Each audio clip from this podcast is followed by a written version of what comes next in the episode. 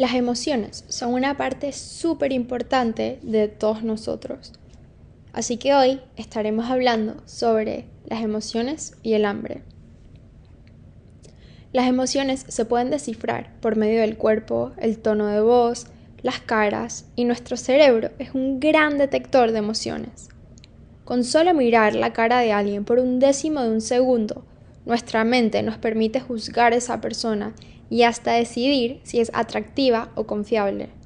Y fun fact, una cara brava o amargada siempre va a sobresalir en una multitud Graciosamente, esos músculos en la cara, que son tan difícil de controlar, pero queremos esconder, demuestran tu emoción y no permiten que lo escondas. Levantar solo la parte interior de las cejas, lo que muy pocos de nosotros sabemos hacer conscientemente, revela nuestra angustia y nuestra preocupación, mientras que las cejas levantadas y que cuando fruñimos y las ponemos en el medio, indica que tenemos miedo. Y las mejillas levantadas y los músculos activados debajo de los ojos sugieren que estamos sonriendo naturalmente. Es muy gracioso cómo estudiando las estructuras faciales y nuestros comportamientos podemos leer a alguien, pero a veces estamos tan desconectados que no nos damos cuenta. Los introvertidos siempre tienden a sobresalir en la lectura de las emociones pero los extrovertidos son generalmente más fáciles de leer.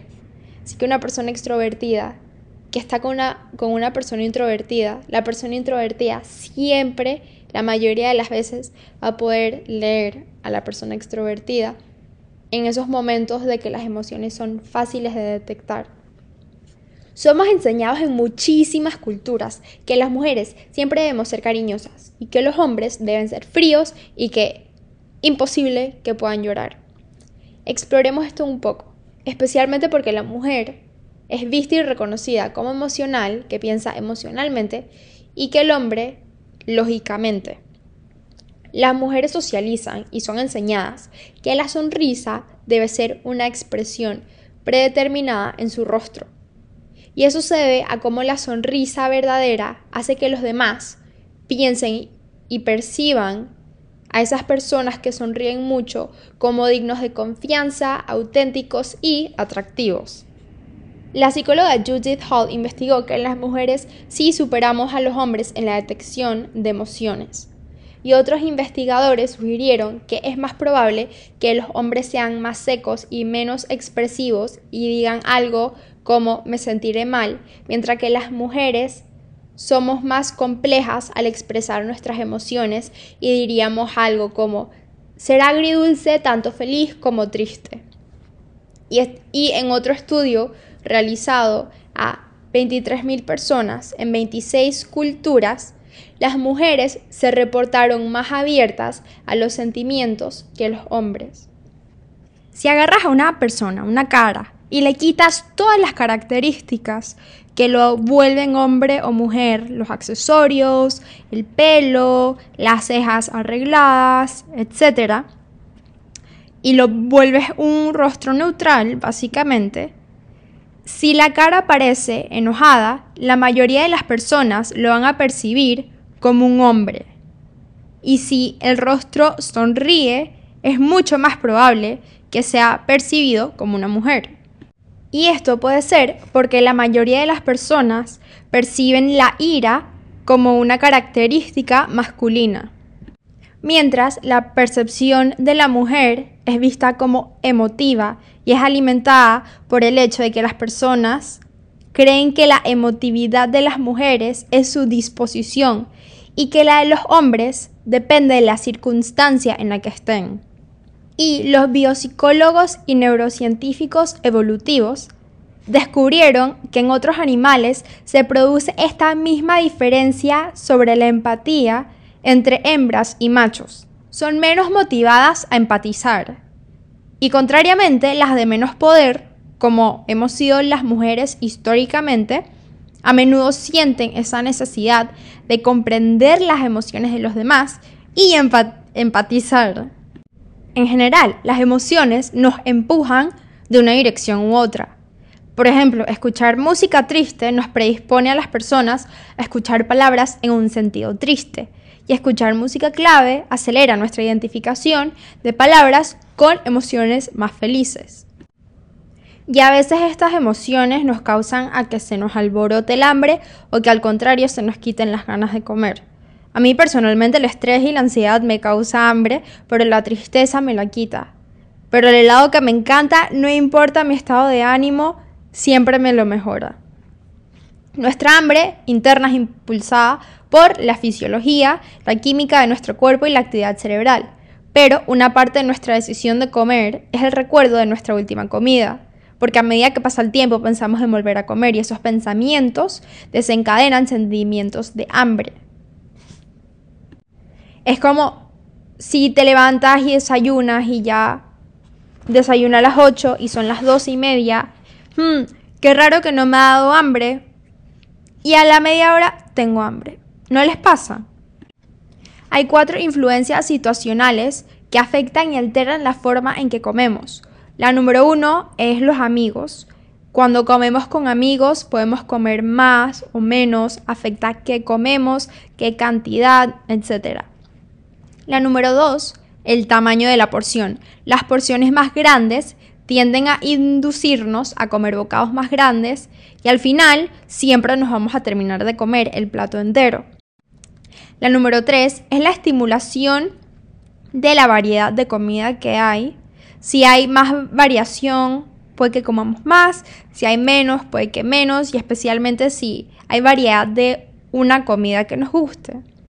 La número 4 es empujar la nutrición que es básicamente cuando en una cafetería de los niños en colegio, en primaria, ponen la zanahoria antes de las papitas fritas, eso impulsa a los niños a agarrar zanahorias y los obliga psicológicamente a ponerlos en el plato y a comérselos. Y a veces, cuando nos dejamos influenciar por estas situaciones, le perdemos el ritmo a nuestros hábitos de comer y ser personas más sanas. Estos son 10 consejos para comer sano. Número 1. Una alimentación saludable requiere de una actitud saludable.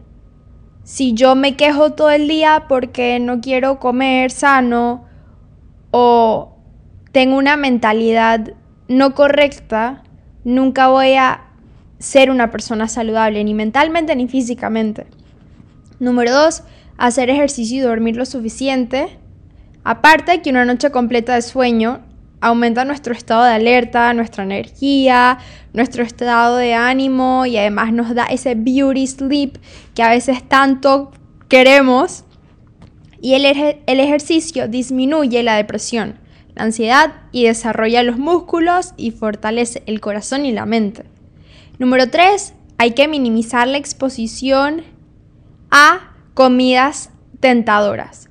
Si yo no soy muy fan del chocolate y de los caramelos, pero si yo tengo un pote de helado en mi nevera, en mi freezer, yo voy a estar pensando en ese pote de helado. Número 4, reducir el tamaño de las porciones. Esto es algo que yo aprendí porque en COVID yo no quería engordar y al final me salió al revés porque pasaba todo el día sin comer y en la noche apenas el reloj daba las 9 yo bajaba y me comía todo lo que se me atravesara y yo decía, pero es que como y como y como y no se me va el hambre. Así que no es bueno tener ni porciones muy pequeñas ni porciones muy grandes. Un, algo que yo me he dado cuenta es que en la universidad yo como un poco menos que en mi casa porque en mi casa a mí me sirven la comida, me sirven porciones un poco más grandes. En cambio acá, como yo manejo lo que cocino, lo que me sirvo, lo hago a mi medida. Hay veces que hasta mi hermana me sirve acá cuando ella cocina y para mí es mucho, pero estoy aprendiendo a no acabarme todo lo que hay en el plato, que es algo con lo que crecemos muchos, porque obviamente cuando eres un niño y estás en proceso de crecimiento, tienes que comer para crecer, pero nos meten en la mente que no nos podemos parar de la mesa hasta que el plato esté vacío y eso se vuelve algo psicológico cuando ya eres más grande de que no puedes parar de comer hasta que el plato esté vacío. Número 5, hay que, hay que ponerle tiempo a la hora que comes. Eso también ayuda al metabolismo y a tener tu día estructurado. Número 6, hay que tener cuidado con el, con el binge eating. Les contaba mi experiencia en pandemia. No quiero decir que llegué a tener un eating disorder, porque una vez sí se lo insinuó a mi mamá y a mi hermana y me dijeron que estaba loca, solo que mi cuerpo necesitaba todas las calorías que me rehusaba a comer durante el día, me las pedía en la noche. Además que me dormía como a las 2 de la mañana. Eh, número 7, antes de comer con otros, es bueno decidir qué y cuánto quieres comer. Pero yo malísima para eso porque soy súper indecisa. Número 8, obviamente permitir los premios. Algo que a mí también me ayudó mucho, que cada quien va a ser diferente, porque yo sí tuve una pelea un poco con la comida y mis hábitos, porque comía muy mal y de un día para el otro se me fue el hambre completamente. Entonces he retomado mis hábitos buenos y es que yo no voy a si yo sé que de lunes, que no, ni siquiera de lunes a viernes, sino que en la semana he comido bien, yo me voy a permitir comerme mi helado. Yo sé que a mí me funciona personalmente no tener que hacer de lunes a viernes super healthy, zero carbs, bla, bla, bla. No. Y después el sábado y el domingo premios a mí no me sirve eso.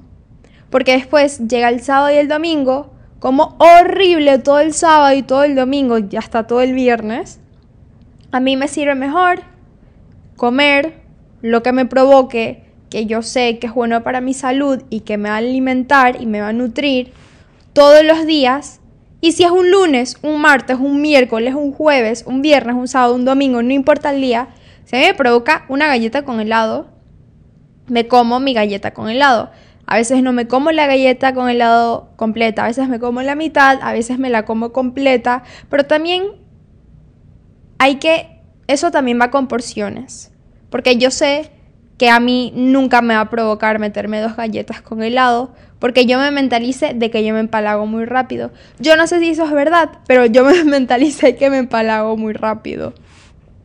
Número 9 es que si estás detrás de una meta de comer más sano, es bueno trazar tu progreso y llevarlo ahí. Y número 10, por último, conectarse con un grupo de apoyo nunca está de más y puede que te sirva bastante. Así que espero que este episodio les haya gustado, que hayan aprendido algo y nos vemos la próxima y los amo.